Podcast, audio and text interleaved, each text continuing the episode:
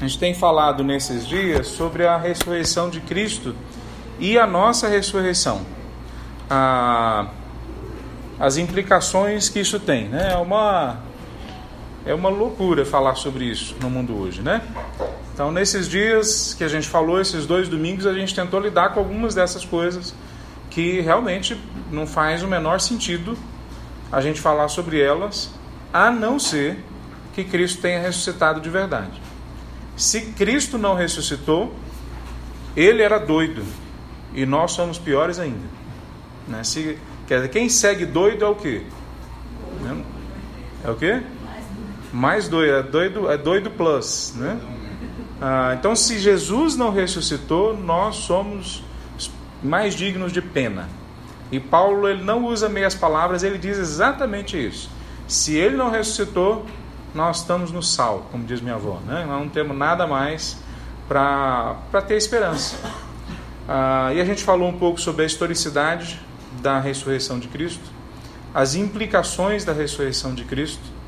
Ah, a gente falou ah, ah sobre basicamente três, três coisas né? Na, nessa última: a vitória de Cristo Jesus, a transformação, e aí faltou nós falarmos da utilidade ou da plenitude. Quer dizer, se Cristo ressuscitou, Paulo fala que existe então uma utilidade para a nossa vida que nunca teve antes. uma relevância para a nossa vida que nós nunca tivemos antes.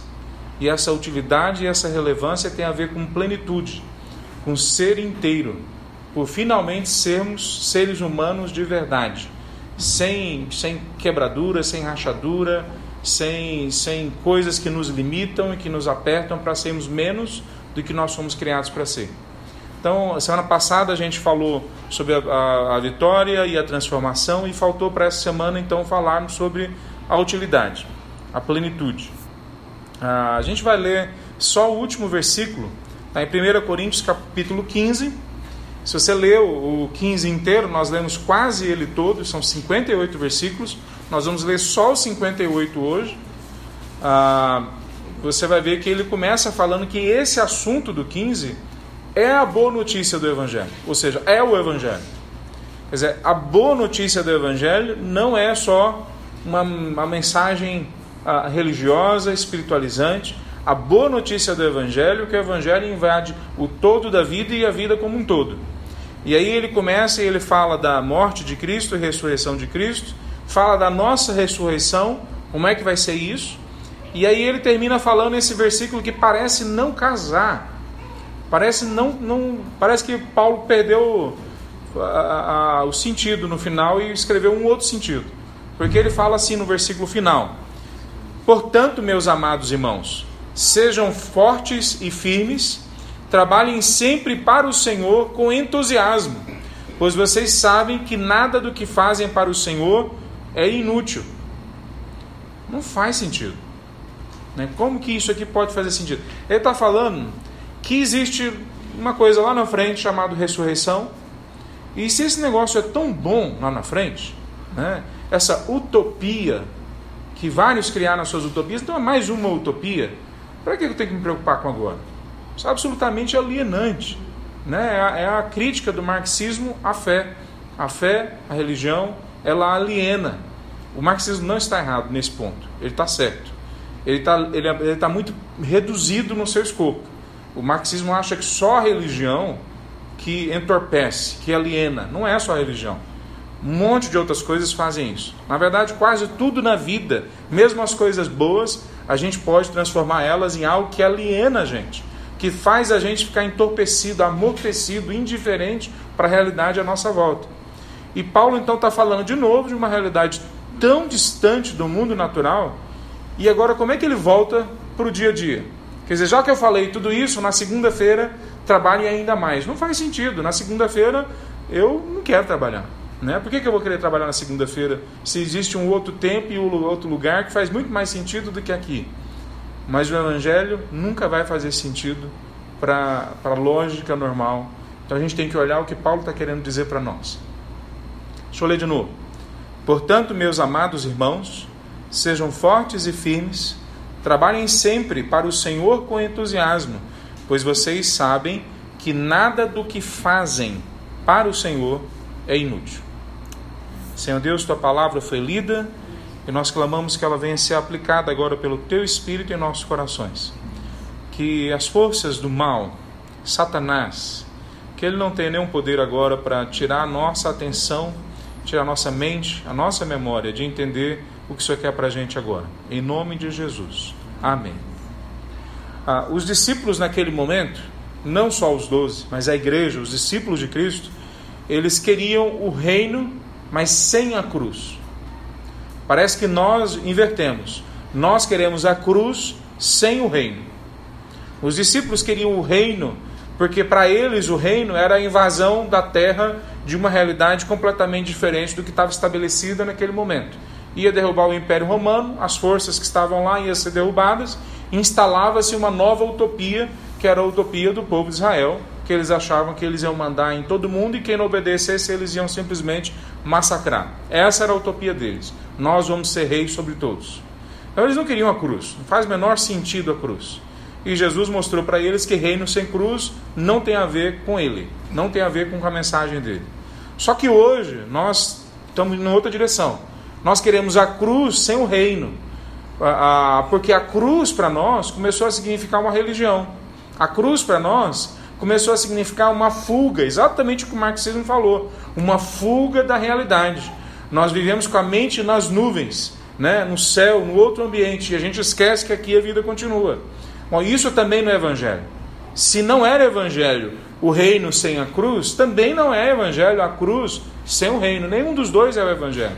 Paulo, nesse texto que a gente leu, ele acaba de falar sobre a ressurreição, um assunto absolutamente diferente de tudo para todos naquele momento e continua sendo diferente de para tudo, de tudo e para todos hoje. Quer dizer, a ressurreição não fazia sentido no primeiro século. Nem os filósofos achavam que era certo, nem os religiosos achavam que era certo, ninguém achava aquele negócio certo.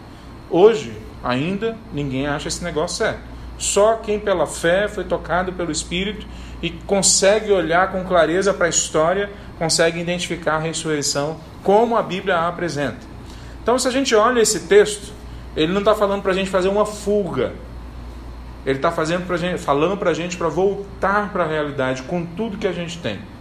Se até aqui a gente não tinha dado tudo, agora ele fala: agora eu dou motivo maior para vocês entregarem tudo, jogar todas as fichas na mesa. Se você segurou seu potencial até hoje, porque não fazia sentido se entregar tanto, Paulo está falando: agora eu vou entregar uma coisa para vocês que vocês vão entender que vale a pena entregar tudo. Não vale a pena segurar o jogo, esconder carta. Não vale a pena deixar para depois. É agora, joga, é tudo ou nada. Vale a pena. Como é que ele faz isso? No capítulo 12 desse livro que a gente leu, ele começa a falar de capacitações que ele dá para nós. São os dons do Espírito.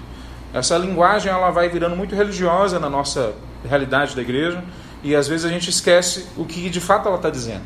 O que ela está dizendo basicamente é que Deus habilita a gente, cada um de nós, todos nós somos úteis no reino de Deus, todos nós somos habilitados, todos nós somos usados, todos nós somos valorizados, Todos nós fazemos parte de um ambiente que é maior do que a gente mesmo, mas que nunca nos enterra e nos afunda lá embaixo. Nós somos todos preciosos nesse processo.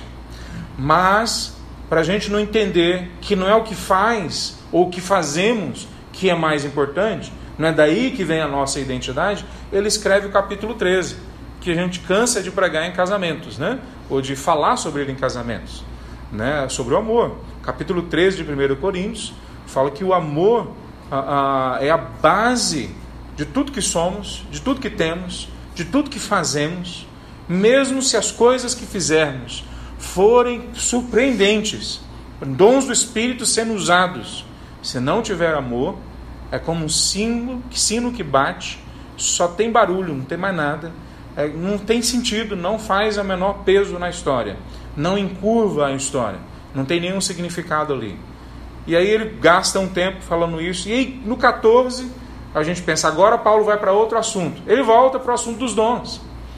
Para mostrar, talvez, que os dons, as capacitações, essas habilidades são importantes. Elas só não são as coisas mais importantes. Mais importante é o amor. Mas é sim importante o que nós fazemos. E aí ele escreve o capítulo 14 dizendo para nós como nós usamos os dons. Se no, 3, no 12 ele explicou quais são os dons, no 14 ele explica para a gente como que a gente usa os dons. E ele não fala esse, esse texto nesse capítulo 14, mas ele, de alguma forma, ele empurra os cristãos a usar a mente. Paulo faz isso o tempo todo. A nossa batalha é pela mente. Paulo escreve isso de uma forma ou de outra em locais diferentes. Ele fala: usa a cabeça, raciocina. A hora que vocês estiverem juntos, se uma coisa não está criando o que deveria, usa outra. Se uma coisa não está tão importante naquele momento, deixa ela de lado, usa um outro dom, uma outra habilidade, um outro formato. Quer dizer, construa uma ordem, construa uma maneira de fazer as coisas que o Evangelho possa crescer, que a vida das pessoas possa ser abençoada, que as pessoas consigam se tornar pessoas inteiras. Então busquem com zelo os melhores dons. Isso, na verdade, tem tudo a ver com o amor que ele falou no capítulo 13. Porque vocês lembram qual que é a base de toda, a base de toda, o fundamento de toda lei? Quase todos nós já ouvimos, né? Se você não ouviu, a resposta de Jesus para isso é a base de toda lei, é amar a Deus acima de todas as coisas e ao próximo como a si mesmo. Só que amar a Deus como a si mesmo, ele descreve algumas coisas sobre isso. Amar de todo o coração, de toda a alma de todo entendimento. Parece que para nós é muito mais fácil amar de todo o coração, né? Eu pulo de um prédio se, Deus me pedir, né? Ou de toda a alma eu dou minha vida, mas amar de todo entendimento é um sacrifício que para nós quase toda a igreja brasileira se torna um sacrifício grande demais. Tem que ler, tem que estudar, tem que pensar, tem que usar memória. Mas eu não sabia que tinha. Eu, se eu quisesse ir escola, eu ia para a faculdade. Se eu quisesse um, um, curso profissionalizante, eu procurava o Senai, o Sesc. Se eu quisesse um, um, guru, eu ia atrás de um, sei lá, qual que é o guru da hora, né? Quando eu saí do Brasil para morar na China, ainda era o Laí Ribeiro, né? agora tem outros aí, né? Quem são os gurus? Mas o que a palavra de Deus está falando é que se a gente quiser buscá-lo, nós temos que amá-lo de toda a nossa mente.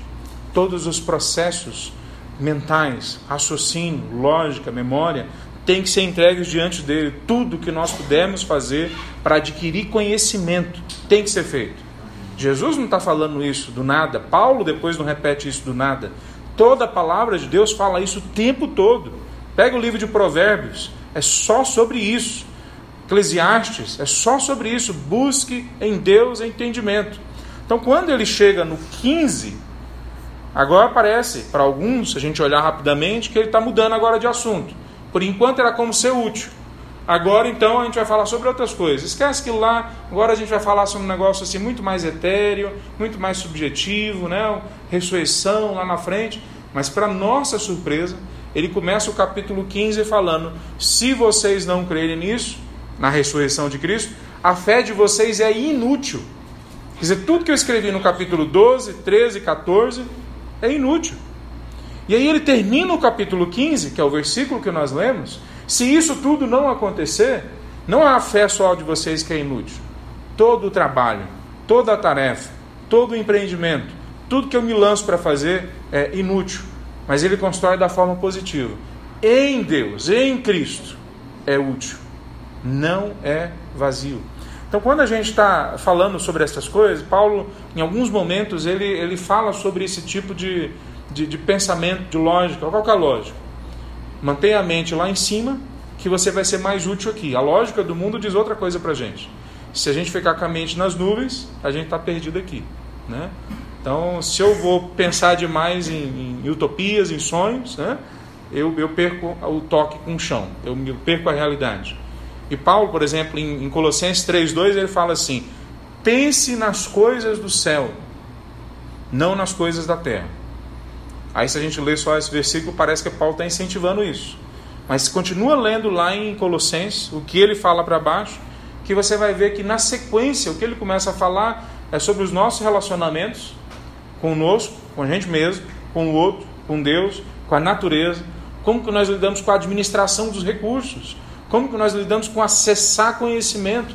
Quer dizer, pense nas coisas de cima e ela vai orientar, ela vai pavimentar as coisas daqui de baixo. É isso que ele está falando. Quer dizer, a lógica da vida de vocês não é baseado na lógica que está em volta de vocês. Orgulho, ambição, uma relevância baseada única e simplesmente em resultados. A pessoa não é válida pelo que ela é, ela é válida pelo que ela produz. Então, não é essa lógica. Olha para a lógica lá de cima. Paulo está citando, na verdade, uma realidade que dentro da, da, da, literatura é muito comum. Dentro da literatura, quando nós olhamos, por exemplo, pessoas, eu citei semana passada, vou citar de novo, pessoas como, como C.S. Lewis, que escreveu a Crônica de as Crônicas de Nárnia, ou como Tolkien, que escreveu O Senhor dos Anéis, e ele narra personagens que são arrancados da sua realidade absolutamente comum e que muitos deles gostavam daquela realidade.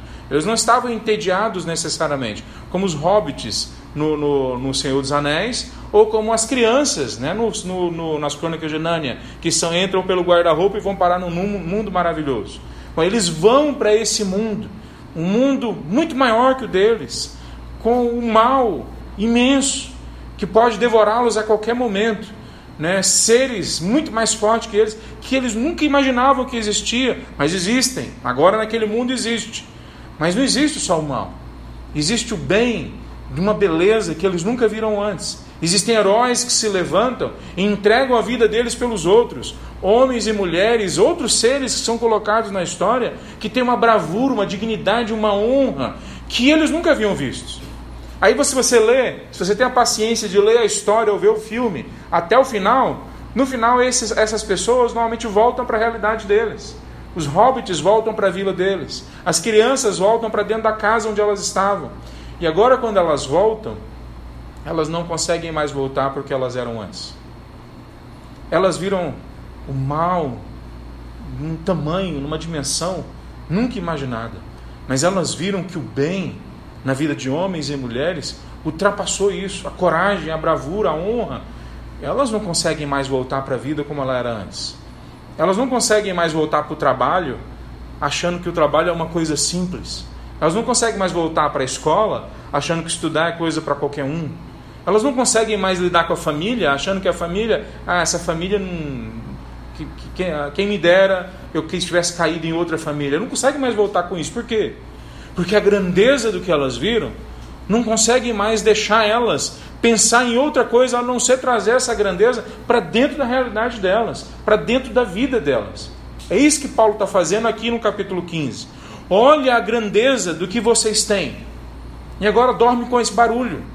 Né? Às vezes a gente clama pela paz do Senhor, mas muitas vezes o que Deus quer nos dar são as perturbações dele. Dorme com esse barulho.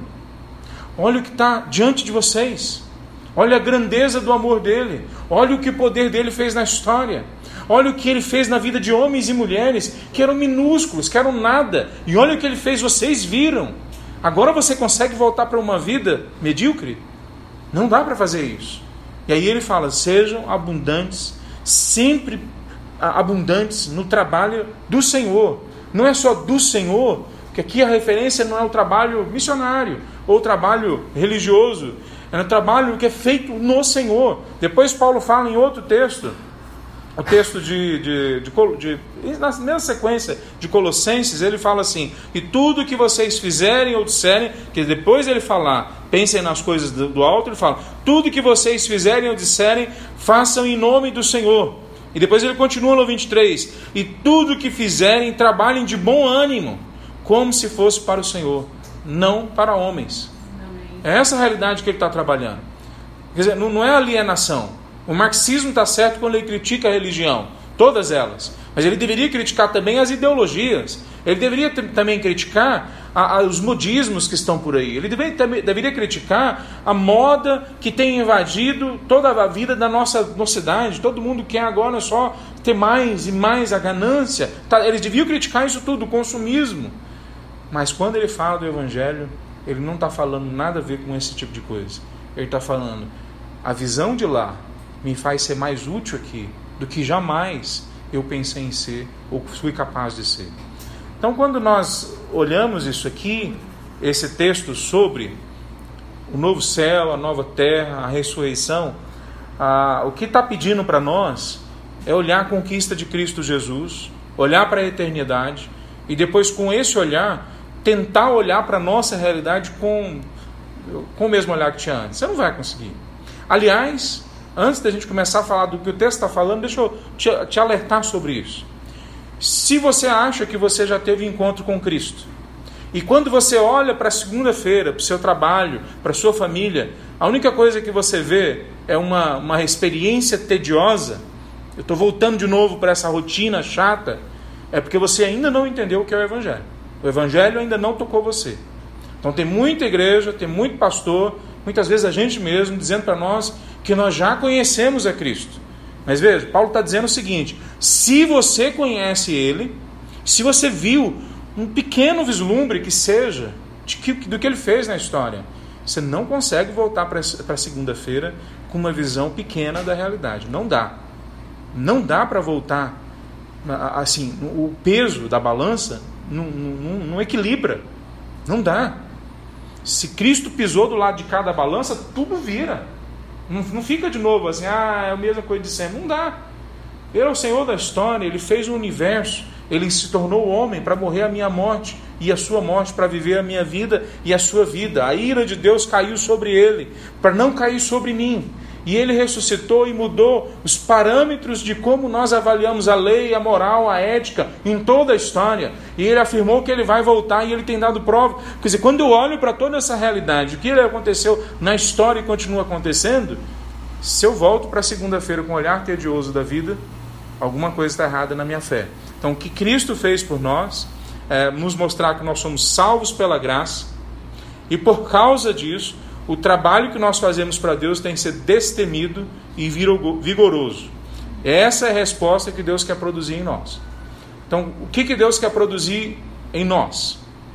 Não é um bando de religiosos satisfeitos com a sua religiosidade, com a sua moral, com a sua ética. O que Deus quer produzir em nós?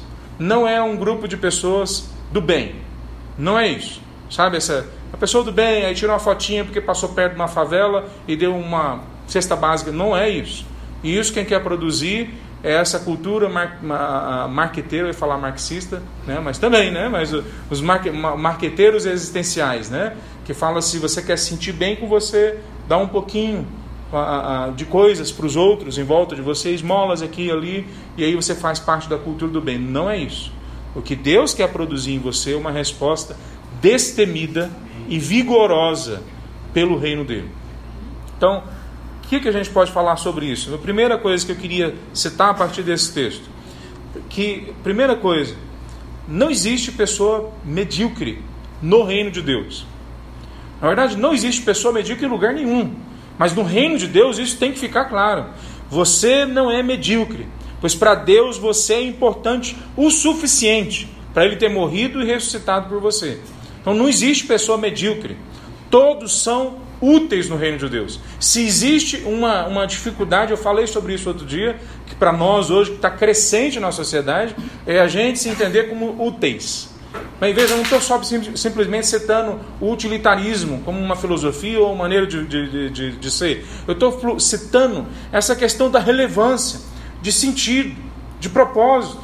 A gente volta para dentro da casa e a gente não consegue mais ter prazer na família. Eu não consigo mais ser o homem que eu deveria ser. Eu, se eu sou mulher, eu não consigo ser mulher como eu deveria ser. Aquilo não me preenche mais e eu me sinto um absoluto peixe fora d'água. Eu me sinto como se eu não estivesse cumprindo o que eu deveria estar cumprindo. E aí isso vai criando em meu coração, isso está na sociedade, crescente isso na sociedade, criando tristezas, criando medos, criando depressão. O maior mal do nosso século é a depressão. Isso está crescendo. Eu li um, um, uma pesquisa essa semana falando que nas próximas décadas, eu não sei se era 2030 ou era 2040, vão morrer mais pessoas de depressão do que qualquer outra doença. Só de depressão. Que nós vamos nos sentindo, nos sentindo cada vez mais fora do que nós deveríamos ser. O Evangelho está dizendo para nós: a presença de Cristo em nós está dizendo: você não é medíocre. A ressurreição não só aponta para o fato de que lá na frente nós vamos ser resgatados, vamos ganhar um outro corpo, mas aponta para que agora nós já fazemos coisas que contam para a eternidade. Existe a glória de Deus colocada sobre as nossas vidas. Veja, a palavra glória, a palavra que mais explica quem Deus é. às vezes as pessoas ficam lutando, ah, Deus é amor, não, Deus é justiça, e aí vira duas, né, uma briga, né? Não, Deus é justo, não, Deus é amor. Se ele é amor, ele não faz isso, se ele é justo, ele não faz aquilo. Como se Deus tivesse essa contradição. É eles que têm, não Deus. Mas se tem uma palavra que exemplifica para nós quem é Deus, é glória. Porque a glória de Deus está se referindo à presença de Deus. Tudo que Ele é, está ali. Ele é amor, Ele é bondade, Ele é justiça, Ele é misericórdia. Tudo que Ele é, está ali. Ele é como se fosse um peso que você coloca numa, num correio, num, num, num riachozinho. Você pega uma pedra, coloca uma pedra grande no meio desse riachozinho e a água tem que passar em volta da, da rocha porque a rocha tampa o caminho, a rocha não a água não consegue levar aquela rocha. Existe ali uma a, a, a, tem uma palavra na, na física para isso, uma, uma singularidade, né? Algo pesa ali naquele local. Isso é a glória de Deus. Ela pesa. Toda a história tem que passar em volta, é moldada pela presença dele. E a palavra de Deus diz que o Espírito Santo está dentro daqueles que aceitaram a Cristo. A glória de Deus está dentro daqueles que se entregam a Cristo Jesus. Há um peso de eternidade. Tem um livro do C.S. Lewis que chama Eterno Peso de Glória. Peso de glória é o que nós temos dentro de nós. Não existem pessoas medíocres. Não existem pessoas na média. Para Deus, todos nós, todos nós, temos coisas que Ele nos deu antes de nós nos convertermos. Então não é só os convertidos, não só aqueles que aceitaram a Cristo, que são os bonzão. Né? Todo mundo lá de trás Todo mundo que antes de conhecer a Cristo recebeu coisas que só podem ter vindo de Deus. Mas depois que nós aceitamos a Cristo, nós ainda recebemos ainda mais presentes e o maior deles é a presença do Espírito Santo. Então não há pessoas medíocres dentro da igreja, dentro do reino de Deus. Segunda coisa, quando a gente olha para esse texto, que a gente nunca tem que olhar, portanto, para o nosso trabalho como algo inútil. A gente tem que olhar para o nosso trabalho como parte da construção do reino de Deus, do que Deus faz através de nós. Deixa eu só tentar esclarecer um pouquinho esse, esse vocabulário, trabalho. Né? Porque para nós, trabalho, no geral, é tido como uma maldição, uma coisa ruim, uma coisa difícil que a gente tem que fazer na vida. Na palavra de Deus não tem essa conotação. Então, quando a palavra de Deus, por exemplo, fala de chamado, que às vezes as pessoas entendem que é chamado ao ministério pastoral, chamado para ser missionário, chamado para fazer. A palavra de Deus não fala de chamado desse jeito. A palavra de Deus chama, quando usa a palavra chamado, ela fala chamado para ser santo, chamado para ser igual a Cristo, chamado para ter comunhão com Deus. Esse é o nosso chamado. Chamado para permanecer em Cristo, para permanecer com a mente nele, para olhar. Esse é o nosso chamado. Aí quando ela fala a, a, a, sobre trabalho, normalmente ela está falando sobre o que hoje nós interpretamos como vocação. Quais são as oportunidades, habilidades, experiências que você teve até agora, nesse momento da sua vida, que abrem um leque de opções para você? Então, isso normalmente aponta a sua vocação, aquilo que Deus direcionou você para ser. Trabalho, nesse sentido, não é só as coisas que são remuneradas, não é o trabalho numa empresa só. O trabalho é cuidar dos meus, das minhas filhas em casa, ninguém me paga para isso. Eu cuido delas porque é minha responsabilidade, esse é o meu trabalho. Não é só limpar a casa, faz parte desse trabalho. Cuidar ou algum tipo de trabalho voluntário é trabalho. Não é, na nossa sociedade, trabalho voluntário é quase como se fosse um hobby. No reino de Deus, toda tarefa que nós fazemos, toda a tarefa, sem exceção, que a gente faz para trazer glória ao nome dele, é útil. É isso que Paulo está falando. Se você entrar para dentro de uma mata e criar maneiras de proteger essa mata, para que a natureza seja cuidada, e isso faz parte do trabalho que Deus quer para ele, o trabalho no reino de Deus. Se você resolver que você quer dar sua, sua vida na África, num campo de refugiados, cuidando de pessoas que estão morrendo, e esse trabalho você entrega para Deus, não interessa se você vai receber ou não, esse trabalho ele recebe como, como algo útil para construir o reino dele. Se você vai para dentro do escritório onde você trabalha e ao chegar ali você fala, eu faço isso aqui, não para o meu patrão ficar feliz, eu não faço isso aqui não só para ganhar dinheiro, não tem nada errado em ganhar dinheiro, mas esse não é o meu fim último. Eu faço isso aqui porque quando eu faço isso, eu trago ordem para o caos. Existia um muro que estava caindo e o pedreiro vem e começa a colocar cimento e um tijolo em cima do outro e constrói toda a estrutura para aquilo não cair. Ele está fazendo a mesma coisa que Deus fez há milênios atrás, quando ele criou a terra, o universo. Ele está trazendo ordem para o meio do caos. Isso, né? Ordem meio do caos. Eu pensei que eu tinha invertido a ordem, né? Desculpa o trocadilho, né? Ordem meio do caos, pensei que tinha trocado a ordem.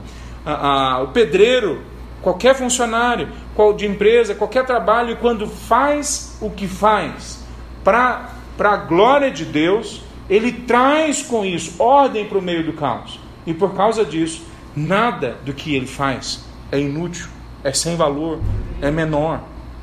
É por isso que o trabalho dignifica o homem. O trabalho dignifica o homem não porque é uma forma do capitalismo se sobrepor sobre as pessoas, o trabalho dignifica o homem, não porque é uma forma de marxismo de fazer todo mundo ter a mesma, mesma oportunidade de vida. O trabalho dignifica o homem porque à medida que nós trabalhamos, nós estamos imitando a Deus. Nós estamos trazendo ordem para o caos e nós estamos mostrando para Deus que nós somos sim mordomos do que Ele nos deu. Nós somos administradores do que Ele nos deu, que é a terra, que é o relacionamento com as pessoas, com a natureza, com toda essa sociedade em volta da gente. Veja, então, quando nós falamos de que nosso trabalho não é inútil, nós não estamos referindo só ao nosso emprego. Aliás, muitas vezes o nosso emprego pode ser só um, um, um quem tem fome tem pressa. Né? Quem lembra do Betinho lembra dessa frase. Né? O pessoal começou a criticar o Betinho na década de 80, no projeto Fome Zero, porque era só assistencialismo. E o Betinho foi para a rede nacional e falou: Olha, eu sei que é assistencialismo, a gente tem que fazer mais do que isso. Mas quem tem fome, tem pressa. O pobre está lá precisando, depois a gente pensa em outras coisas. Vamos levantar comida para ele, porque ele está passando fome.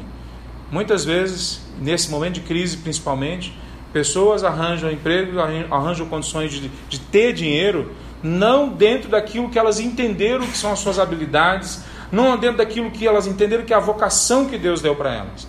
Mas elas têm um emprego, mesmo dentro desses empregos que não são exatamente a vocação delas. Se elas fizerem para a glória de Deus, nada é inútil. Ela nunca vai ser a, a, uma pessoa a, sem produção no reino de Deus. Terceira coisa, ele não somente está resgatando a nós, mas ele está resgatando a sociedade, a natureza, toda a criação através das nossas vidas. Quer dizer, Paulo está citando aqui nesse texto a, a, a, o impacto que tem a ressurreição de Cristo. Quando a gente olha em outros locais, por exemplo, Romanos capítulo 8, que é um texto que tem coisas similares com esse, lá Paulo está falando que a natureza inteira está gemendo. Pelo que, que ela está gemendo? Para ser destruída?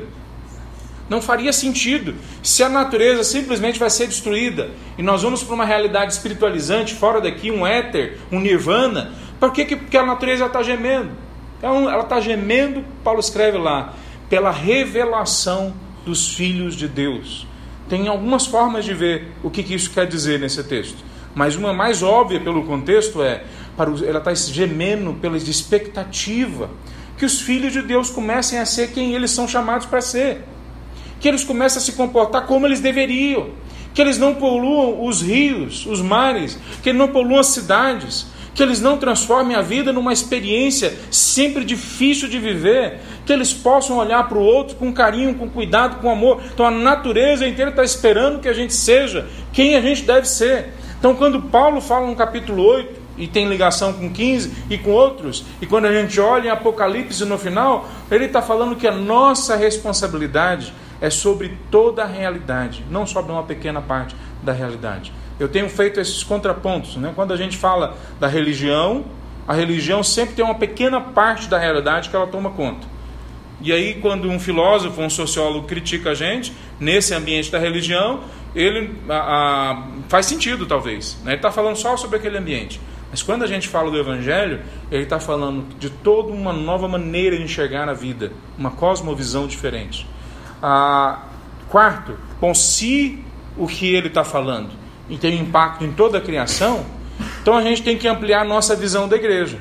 Vê, Paulo está falando para uma igreja local, que talvez não tenham muito mais pessoas do que tem aqui agora entre nós. Então, quando a gente olha para a Bíblia, a gente está com uma ideia, muitas vezes, em colocando dentro da Bíblia uma ideia, nossa, né, de igrejas com mil membros, dois mil membros, igrejas grandes, com liberdade. Não é isso que está acontecendo. No primeiro século eram igrejas pequenas que funcionavam muitas vezes escondidas, sob perseguição, e Paulo escreve uma carta para uma igreja e fala, mostra para outras tantas. Então tinha um grupo de pessoas, talvez como que a gente tem aqui agora, e olha o peso que ele coloca sobre essa, sobre essa igreja. Toda a realidade tem que ser impactado por vocês, por nós aqui. Então o que, que Paulo está falando? Saia dessa mente pequena de vocês. A igreja é muito maior do que você pensa. Se na época de Paulo, talvez Paulo tivesse que fazer um, um, um esforço né, para explicar isso com clareza, a nossa época a gente nem precisa. Nosso único esforço é ir para o Google, é, é, é ir para os livros e perguntar o que, que é que está sendo feito hoje em nome do reino de Deus, em nome de Deus. Tem muita coisa que não é do reino de Deus, embora diga assim. Mas olha para aquele tanto de outras coisas que são. O maior empreendimento sobre a face da terra hoje é o processo missionário, de missionários que vão para campos de refugiado, para os países mais pobres, para morar entre os mais pobres. O maior processo missionário do mundo, processo empreendedor do mundo hoje é o processo missionário em termos de uso de recursos, de pessoas, de pessoas que podiam estar ganhando dinheiro em outras profissões, algumas delas muito bem habilitadas, como, como um engenheiro que eu conheci da última vez que eu fui à China um homem, um gênio. Não agora, ele era um gênio com 19 anos de idade. Agora ele tem 60 anos de idade, está traduzindo a Bíblia para três, quatro línguas ao mesmo tempo. Quer dizer, quase ninguém consegue fazer isso no mundo. O cara podia trabalhar em qualquer local que ele escolhesse, mas ele faz parte dessa força que hoje é a maior força sobre a face da terra. Em todas as culturas, quase em todos os cantos do mundo, tem uma ação sendo feita de mostrar a glória de Deus, a presença do reino de Deus. Deixa eu só te dar mais um exemplo. Há, há 20 anos atrás, 4 mil línguas, de 7 mil, tem 7 mil línguas no mundo, mais ou menos. Mas assim, os cálculos, né, pelo que os pesquisadores chegam a 7 mil línguas. Há, quatro anos há 20 anos atrás, 4 mil línguas. Ainda não tinha nenhum versículo da palavra de Deus, nenhum único versículo. Hoje, 20 anos depois, nós temos menos de 1.800 línguas que não tem um versículo. Ou seja, em 20 anos, nós diminuímos de 4 mil para menos de 1.800. Em 20 anos. O Evangelho está na praça há 2 mil anos. O que, que isso significa? Que em 1950 anos, nós fizemos menos do que o que nós fizemos nos últimos 20 anos. Meus irmãos, nunca na história teve um empreendimento tão grande sendo colocado pela igreja. Então, quando alguém falar para você, ah, mas a igreja só fica fazendo esses negócios políticos, é mentira. Vai para os países mais pobres, vai para o Nordeste, vai para o meio da Amazônia. Quem toma conta de índio, quem toma conta de sertanejo, quem toma conta de quilombola, quem toma conta de cigano, é a igreja do Senhor Jesus ao redor do mundo. Vai para o meio das minorias na Índia, vê quem é que conta dele, toma conta dele deles. Vai para a China, quem é que se preocupa com aquelas minorias que estão sendo massacradas pelo crescimento da cidade? A igreja. A única que se preocupa hoje na sociedade com o bem da cidade é a igreja. Veja, amplia a sua visão da igreja. A igreja não é um grupinho medroso, fechado dentro de quatro paredes. Isso aqui que a gente está vivendo agora é só o momento da gente recarregar as baterias da gente olhar para a palavra de Deus e ser lembrado que a gente tem uma força dentro de nós que é maior do que todo mundo, que ela não vem de nós, é o Espírito Santo de Deus. Vocês vão fazer coisas maiores do que eu fiz. É a frase de Jesus. Quinta coisa, nós precisamos então, por causa disso tudo, dizer, por causa disso tudo, Paulo fala, sejam sempre abundantes. Então, por causa disso tudo, a gente tem que começar a parar de procurar razões para se envolver e começar a procurar razões para não se envolver. Deixa eu tentar explicar para você o que eu estou querendo dizer. Quando a gente vem falar para qualquer ambiente, seja uma igreja pequena, uma igreja grande, seja um ambiente de pastores, um ambiente de pessoas que acabaram de conhecer a Cristo, as pessoas ficam pensando, normalmente, ou elas ficam lidando com isso e vêm conversar às vezes com a gente: será que eu devo me envolver?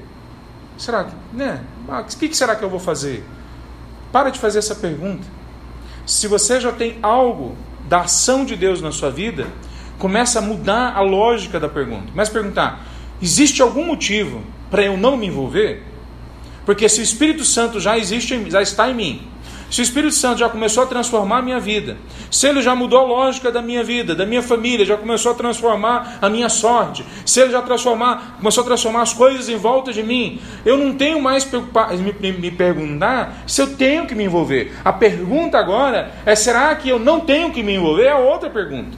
Porque é lógico que eu tenho que me envolver com o reino de Deus. Mas talvez tenha alguns ambientes que Deus quer que eu me envolva mais e outros menos. Talvez tenha algumas coisas que Deus quer que eu faça e outras que Ele não quer que eu faça. Mas a pergunta não é: será que Deus quer que eu me envolva com o reino? A pergunta é: aonde é que eu não tenho que me envolver? Porque se eu abraçar tudo, eu vou me quebrar, eu não vou conseguir. Mas o que é que eu tenho que fazer então? A minha pergunta é: qual é as coisas, quais são as coisas que eu tenho que fazer? E talvez a melhor forma de eu chegar na resposta a essa pergunta é: por que é que eu não tenho que me envolver com missões?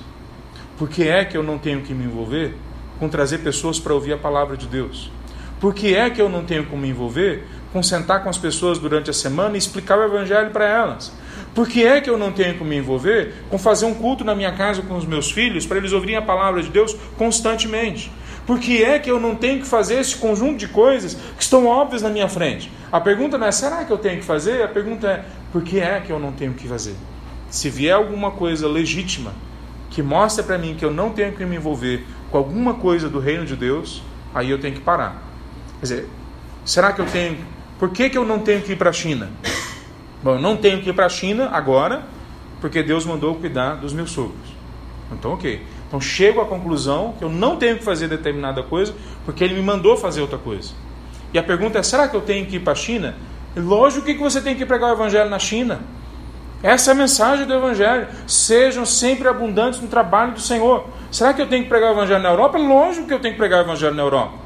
Será que eu tenho que abrir mais igrejas em Goiânia? Lógico, tem um milhão de pessoas que não conhecem, não estão numa igreja evangélica em Goiânia. Então será que eu tenho que ir para Amazonas? É lógico que eu tenho que ir para lá. Tem mais de 100 tribos no meio da floresta amazônica que nunca ouviram falar da graça de Deus. Então é lógico que eu tenho que ir. Então eu tenho que parar de, como crente, de como cristão, de alguém que já teve toque do Espírito, de ficar me perguntando tanto, será que eu tenho? E começar a me perguntar, quais seriam as razões para eu não me envolver com essa coisa aqui específica. Sexta coisa, e a gente vai terminar aqui, que o trabalho no reino de Deus sempre tem a ver com recompensa, com a presença dele. Veja, eu falei no começo que nós somos úteis no reino de Deus, mas existe todo um linguajar na sociedade para a gente ser útil, a gente ser relevante, mas uma relevância e uma utilidade que ela é só instrumental. São os poderosos querendo usar quem tem menos poder, os, os, os que estão em cima oprimindo os que estão embaixo. Não é essa a lógica do Evangelho. Nós não somos chamados para sermos relevantes, não do jeito que o mundo fala. Nós não somos chamados para ser úteis, não no jeito que o mundo fala, de encaixar na engrenagem da história da sociedade. Não é desse jeito que a palavra de Deus fala. Que a palavra de Deus fala é que nós só somos úteis e nós só somos relevantes quando nós estamos juntos com Ele, fazendo o que Ele está fazendo. Existe uma única missão, é a missão dele, e a gente junta forças com Ele. A maior recompensa de um grande general, a maior recompensa de um grande general, é estar do lado do seu rei. Deixa eu colocar então de outra forma. A melhor recompensa do soldado, a melhor recompensa do soldado, soldado de verdade, que entende que pelo que está lutando, está lutando com um propósito, é estar do lado do grande general. Olha os livros de história, olha os livros de literatura. A maior honra que tem é quando você sabe que o rei Davi vai lutar. Olha para o Antigo Testamento. E você é chamado de um dos 30 valentes de Davi. Eu fiquei imaginando a honra daqueles homens que lá no Antigo Testamento são colocados como os 30 valentes, são os 30 homens, um clube fechado dos homens mais valentes de Davi. Sabe quem são esses homens? A maioria deles, eles não eram judeus, a maioria deles. A maioria deles antes eram ladrões. A maioria deles antes não eram pessoas dignas de entrar na sociedade com a cabeça erguida. Agora o nome deles está registrado há milênios como os valentes de Davi. Qual que é a maior honra que Deus tem para a sua vida? Caminhar junto dele. Olha como Paulo termina esse texto. Nada do que vocês fazem para o Senhor a palavra literalmente está falando dentro dele. A palavra em grego, que é o texto original aqui, fala dentro dele. no ambiente onde ele está, junto com ele. Não tem um lugar mais perto que eu possa chegar de Deus do que em Jesus Cristo. Quer dizer, quando eu estou dentro desse, dessa pessoa que é Cristo Jesus e ele dentro, não tem um local onde a recompensa pode ser maior. Quer dizer, depois em outro texto, eu ia falar que é Paulo, mas na verdade a gente não sabe o escritor, o escritor de Hebreus, fala que Jesus enfrentou o sofrimento que estava à frente dele, não por causa simplesmente de grandes objetivos que ele tinha para alcançar, não só, embora isso fosse importante, pelo amor que ele sentia por nós, mas o que ele estava procurando, lá o texto fala, era a recompensa que estava no final. O hedonismo que é pregado na sociedade, que é a busca do prazer pelo prazer, é uma coisa errada. Mas o hedonismo cristão é que eu busco prazer em Deus. Em Deus. Quer dizer, quando eu entendo que Ele é o meu melhor amigo, quando eu consigo em algum momento, isso não vem num culto, a não ser que Deus faça um milagre, não vai acontecer num evento, não vai acontecer numa semana, não vai acontecer de repente na sua vida, quando você nem está preocupando com isso. Normalmente não é assim. Como que acontece? Quando eu caminho com Deus por um tempo longo na minha vida, um dia eu paro e eu percebo, é para Ele que eu conto os meus problemas, é para Ele que eu conto os meus fracassos, é para Ele que eu conto as coisas mais íntimas do meu coração, é para Ele que eu conto as minhas, as minhas conquistas mais pequenas e os meus maiores sonhos. É para Ele que eu falo os meus segredos, que eu não conto para ninguém. Ele é o meu melhor amigo. Ele não é o meu melhor amigo porque eu ouvi na canção e agora eu comecei a repetir essa canção e comecei a fazer quase que um mantra e me convencer que ele é o meu melhor amigo. Ele é o meu melhor amigo porque eu não gasto duas horas por dia no Instagram, eu gasto duas horas por dia com os joelhos no chão na presença dele. Ele é o meu melhor amigo porque não tem outra pessoa que eu faço isso diariamente, como eu faço com ele. Uma vez a minha esposa, quando nós nos casamos, ela me perguntou: Léo, você lê tantos livros, então você acha que ler livros é mais importante que ler a Bíblia? É lógico que ela estava me instigando né, com essa pergunta, né, a pensar sobre isso. E a minha resposta no dia para ela foi: eu leio, leio um monte de livros, mas não existe um livro que eu leio desde a minha infância, como eu leio a Bíblia, que eu leio diariamente, todos os anos, que eu leio sequencialmente. Por quê? Porque é o livro que eu mais valorizo, é o livro que eu mais amo, é o livro que quando eu leio ele me lê, é o livro que quando eu leio ele me decifra, ele entra na minha alma e mostra o que está lá dentro. Essa é um tipo de conquista, de recompensa que a gente não ganha no evento. A gente não ganha num culto.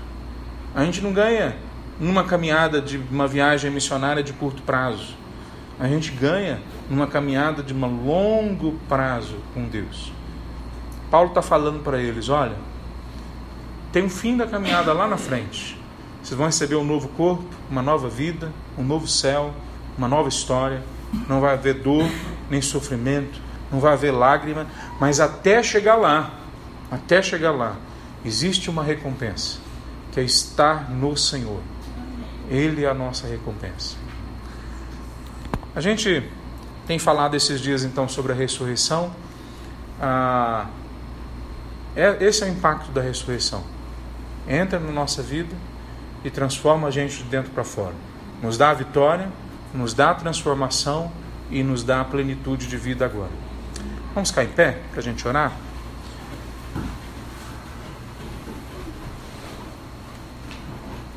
Santo Deus, nós colocamos diante de Ti, o Pai, o nosso profundo desejo de caminhar contigo como nosso melhor amigo.